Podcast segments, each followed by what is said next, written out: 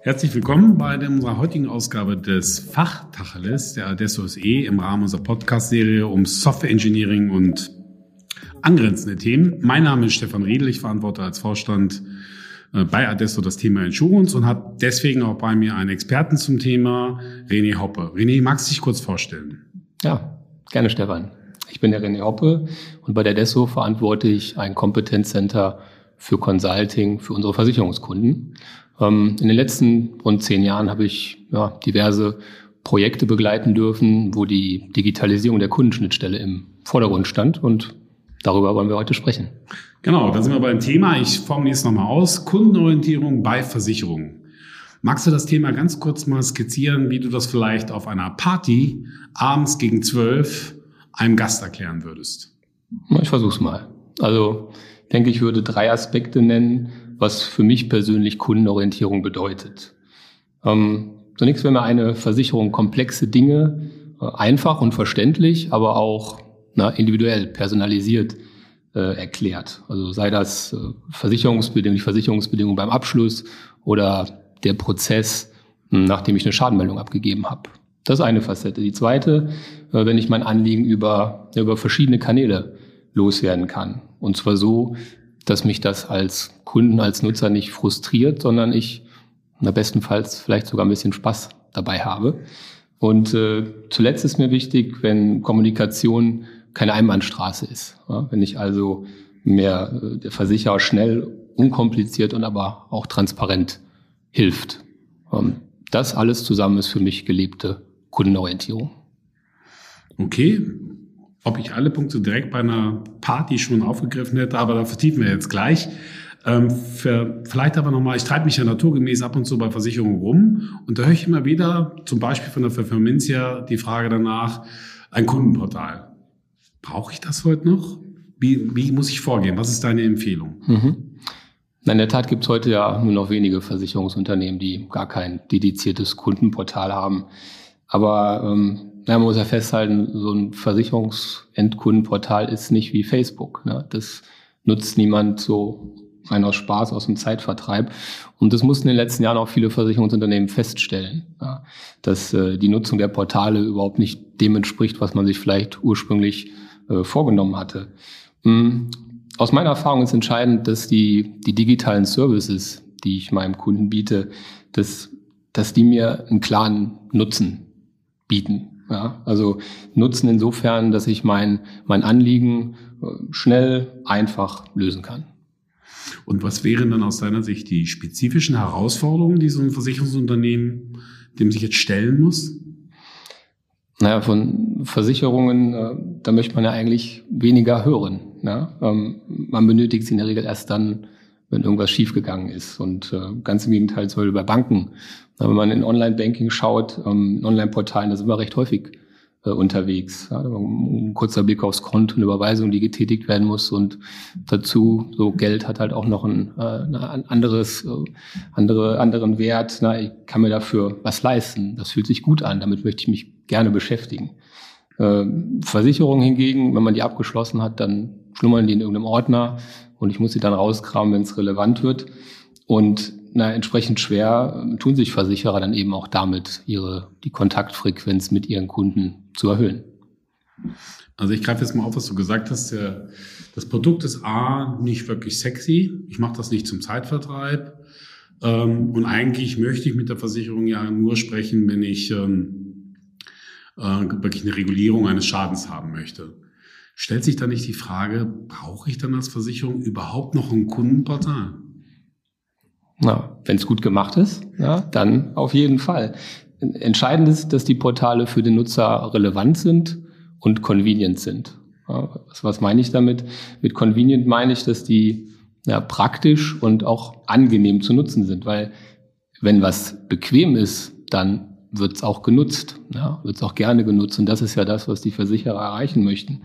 Ich meine, es ist ja schon super, wenn ich was mal eben so erledigen kann, ohne irgendwo auf Öffnungszeiten zu achten oder äh, in der Warteschleife von einem Callcenter zu hängen. Zweite Facette relevant.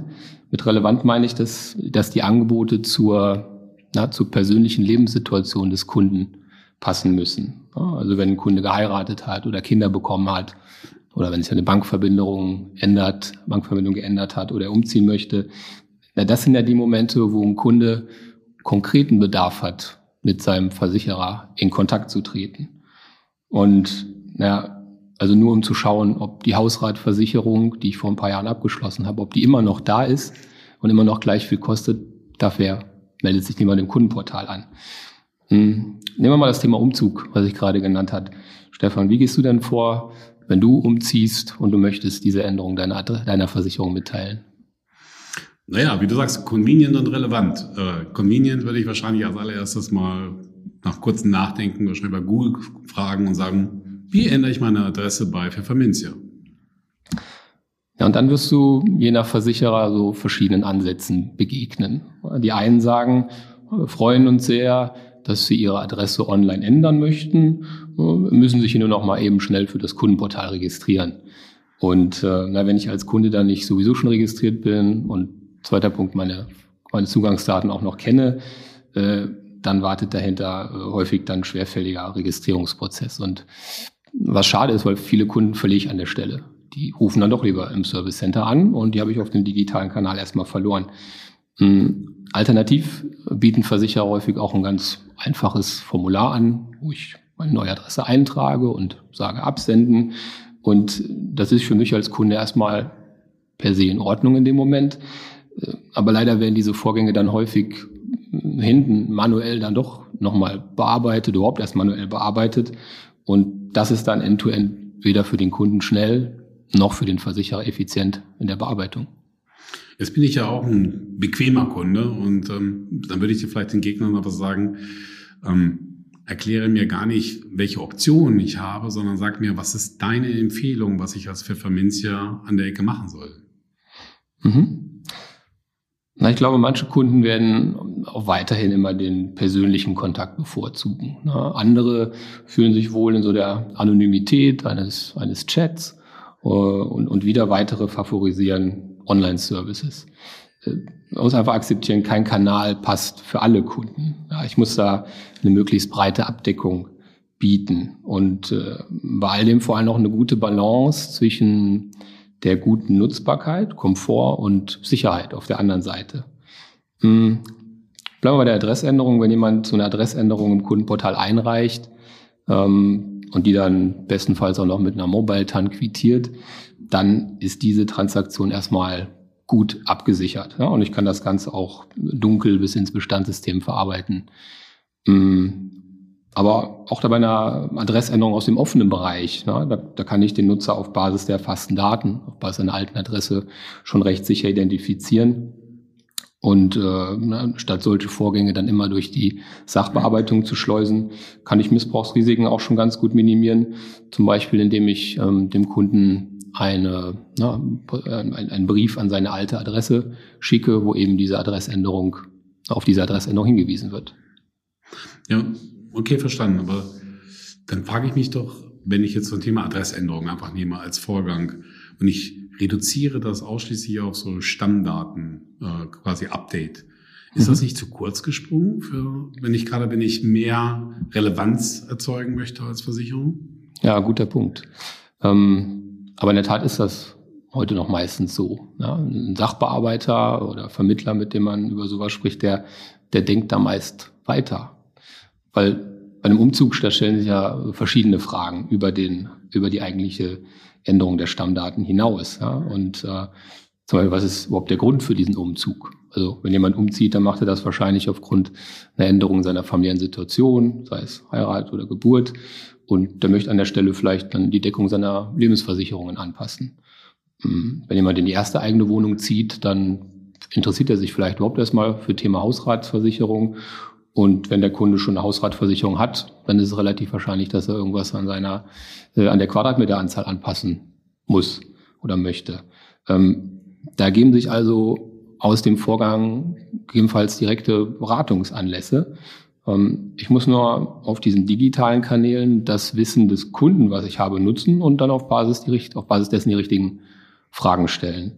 Also äh, nur an der Stelle in Anführungszeichen. Ähm, stelle das bewusst vereinfacht da, entscheidend ist die, die Ambition dahinter.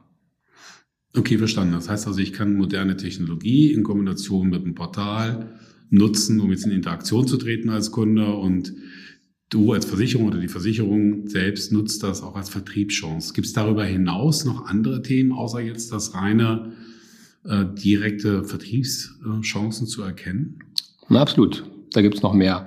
Und äh, na, wenn ein Kunde schon mal da ist, also da ist in der digitalen Interaktion mit mir als Versicherer, de, dann soll ich das auch nutzen und weitere Kontextinformationen einsammeln. Schauen wir mal auf die Basis der digitalen Kommunikation, die E-Mail-Adresse. Ähm, ich habe kürzlich bei einem Versicherer ein neues Kundenportal eingeführt und äh, dort hatten wir im Bestand, hatten im Bestand 40 Prozent der Kunden gar keine E-Mail-Adresse. 60 Prozent hatten dann eine oder sogar mehrere. Ähm, aber ob ich einen Kunden wirklich über diese E-Mail-Adresse erreichen kann, äh, war gar nicht sicher, da die E-Mail in der Vergangenheit nie validiert wurde. Äh, na, und digitale Interaktion zwischen Kunde und Versicherer ist auf Basis von so einer Datenlage natürlich mehr als schwierig. Mhm. Viele Versicherer haben zwar die, die Relevanz dessen komplett verstanden, stehen aber jetzt vor der Frage, na, ist die E-Mail-Adresse korrekt und kann, beziehungsweise darf ich die überhaupt für die Kommunikation nutzen? So, wenn ich also einen Kunden habe, der mit mir auf digitalen Wege kommuniziert, ähm, da muss ich das als Versicherung na, ausbauen und vor allem nutzen. Und ähm, greif gleich, stell mir selber die Frage, wie, wie, wie sollte ich das tun? Ähm, zum einen natürlich na, die aktuelle E-Mail-Adresse abfragen, wenn ich ne, in diesem Case bin, des, der, der, äh, der Adressänderung. Ich frage die aktuelle E-Mail-Adresse ab und validiere die über Double Opt-in. Und bestenfalls an der Stelle auch noch gleich die Mobilnummer, weil wenn ich die auch noch kenne, dann habe ich auch für die weitere Interaktion eine gute Basis für eine kritischere Transaktionen, wie eine Änderung äh, von, einer, ähm, von einem Bezugsberechtigten zum Beispiel. So, und wenn ich diese validierten Kontaktdaten dann habe, dann wäre es natürlich auch noch toll, wenn ich diese auch werblich nutzen könnte. Das heißt, das Einholen von so einer Werbeeinwilligung bietet sich an der Stelle äh, ja mehr als an. Vor allem deswegen, weil ich da eine sehr gute Conversion dann auch habe. Und äh, zuletzt ne, kann ich meinen online-affinen Kunden auch noch gut hier die, äh, ja, die Aktivierung von einer Art elektronischen Kommunikation anbieten oder digitales Postfach, wie man es nennen möchte. Also, ähm, dass der Kunde nur noch die gesetzlich notwendige Korrespondenz auch wirklich postalisch erhält und den Rest eben auf elektronischem Weg. Und das motivieren manche Versicherer auch ganz nett damit, indem sie das mit dem Nachhaltigkeitsaspekt verbinden, von wegen, na, durch das eingestarrte Papier werden noch ein paar Bäume gepflanzt. Oh, fühlt sich da auch ganz gut an. Absolut. Ähm, vielleicht mal ein Punkt, so, wenn ich jetzt meine Erfahrung mit Versicherungen hier und da dann als Endkunde nochmal reflektieren darf, dann kämpfe ich immer ein bisschen damit, um nicht zu sagen, ich ärgere mich, dass es doch immer noch sehr sequenziell ist. Also ich würde fast sagen, man hat das Gefühl, ein Prozess wird eher elektrifiziert anstatt digitalisiert. Ich will damit sagen, ich komme von einem Item zum nächsten und dann kriege ich, der Billig ist eingegangen, Pause. Was ist da dein, dein Rat, deine Empfehlung, um da vielleicht interaktiver zu werden? Ja, du hast recht. Also leider sind, äh, sind diese Customer Journeys heute oft nur sehr lückenhaft umgesetzt, wie du das beschreibst. Und äh, in dem Fall, wenn du dann noch äh, äh, ein, die, die nach Hause noch eine Rückfrage äh, als Brief bekommst mit der Bitte, dass du die Versicherung anrufst, dann, dann ist das schon echt gruselig. Ähm, Dabei sind wir es ja heute gewohnt, ne, den aktuellen Bearbeitungsstatus jederzeit zu kennen, ne, von Paketdiensten oder Online-Händlern. Und das ist leider nur selten gut bei Versicherern umgesetzt. Klar ist, da sind die technischen Hürden natürlich auch bedeutend höher, als wenn wir jetzt nur über die Entgegennahme einer Anfrage sprechen. An der Stelle müssen dann schon äh, Portale mit dem Bestandssystem sauber integriert werden. Und naja, letztlich ist es so, das Portal kann nur die Informationen auch irgendwo verwerten und nach außen zeigen, die, die irgendwo im Bestand verfügbar sind. Hm, vielleicht noch einen Schritt weiter gedacht. Ich, ich habe letztens beim Online-Shopping ähm, eine Beschwerde eingereicht, also digital eingereicht. Und im Moment des Absendens hat man mir zugesagt, dass man sich bei mir in den nächsten acht Stunden melden wird. Und das Tolle ist, das ist auch so passiert. Ja, und äh, da war ich dann schon gleich nicht mehr so ganz sauer. Das war echt tolles Erwartungsmanagement, was da betrieben wurde. Aber klar, das ist nicht der erste Schritt, ja, aber wer sich auch zukünftig von anderen positiv abheben möchte, ja, für den sollte das schon das Ziel sein. Aber das finde ich ein schönes Beispiel, wenn man wirklich positiv überrascht wird von dem reagierenden Versicherer oder Unternehmen. Ähm, jetzt noch mal zurück zu meinem Vorstand von der Pfefferminzia. Wenn der jetzt so ganz konkret fragt, okay, habe ich alles verstanden, will ich haben und auch gut haben, gute Customer Journeys, wie gehe ich vor?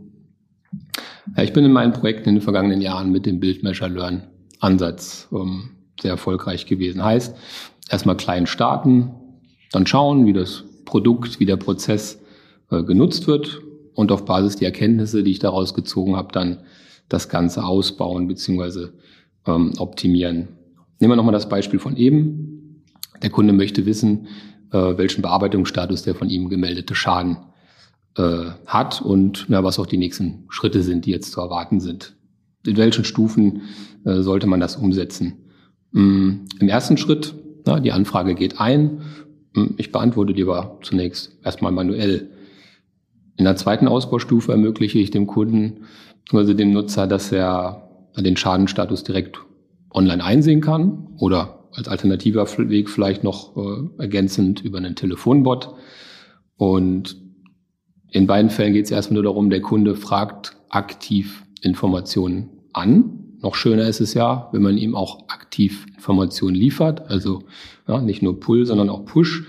Und deswegen ähm, zuletzt biete ich den Nutzer dann an, dass er ja, eine aktive, auf, auf Wunsch, aktive Benachrichtigung erhält, wenn sich am Schadenstatus was ändert und das dann auch gerne über den Kanal, den er bevorzugt, sei es E-Mail, SMS oder über die App. Ähm, ja, ich meine, so eine Liste könnte man beliebig weiterspinnen. Besser mhm. geht immer, glaube ich. Und wie würde ich dann jetzt konkret ähm, entscheiden, an welchen Kriterien, welchen Service ich in welchem Grad so ausbaue, wie du es gerade beschrieben hast? Vielleicht sollte man dann verschiedene Fragen stellen. Zunächst natürlich, wie viel, wie viel Aufwand, Zeit spare ich denn in der internen manuellen Sachbearbeitung, wenn ein Kunde das Anliegen digital einreicht? Äh, zweite Frage ist, welches Authentifizierungsniveau benötige ich denn vom Nutzer? Also Beispiel eben, den Status zu einem Schaden kann ich gut rausgeben, wenn ich, äh, wenn der Kunde mir eine Schadennummer oder die Versicherungsscheinnummer angibt. Äh, für die Änderung von einem Bezugsberechtigten, da muss ich den schon sicher autorisiert haben.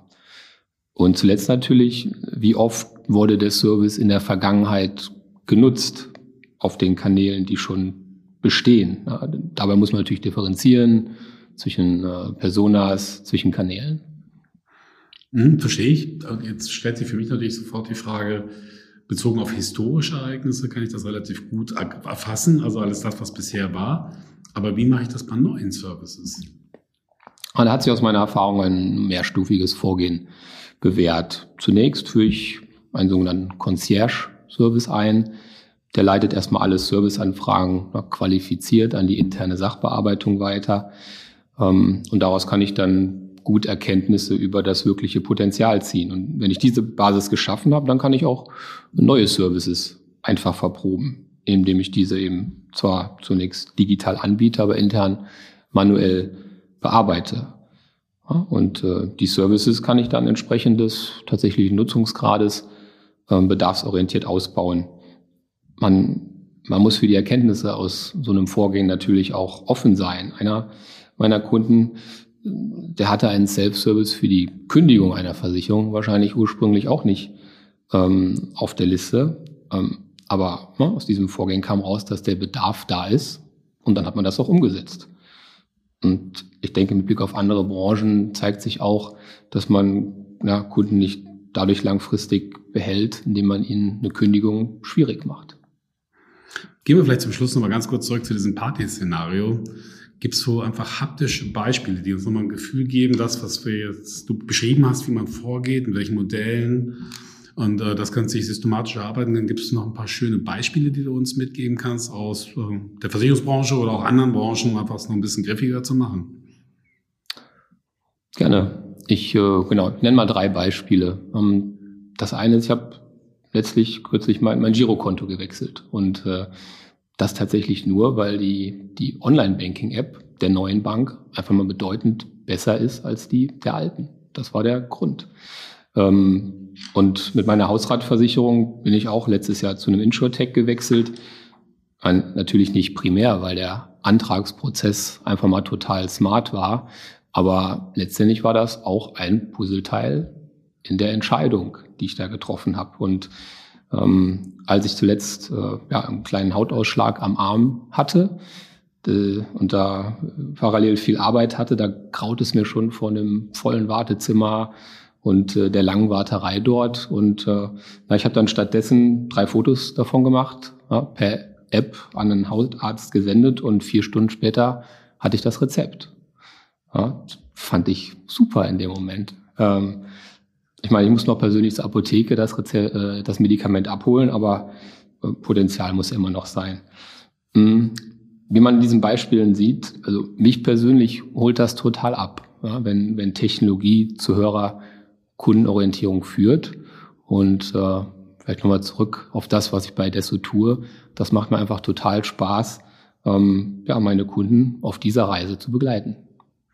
Ja, René, dann erstmal herzlichen Dank. Also was ich jetzt für uns alle mitnehme, ist, es ist durchaus ein komplexes Thema, aber es ist auch nicht mystisch. Den Blick heben und ganz nüchtern, aber auch fokussiert sich das Thema erschließen, ist total spannend. Ich verweise gerne an der Gelegenheit nochmal an die Hörer dieses Fachtacheles auf unsere Webpages oder auch spezifisch hier in diesem Bereich auf das www.adesso.de äh, slash podcast. Und René, dir ganz herzlichen Dank und noch viele hippe und coole Projekte. Und ähm, vielen Dank. Danke dir, Stefan.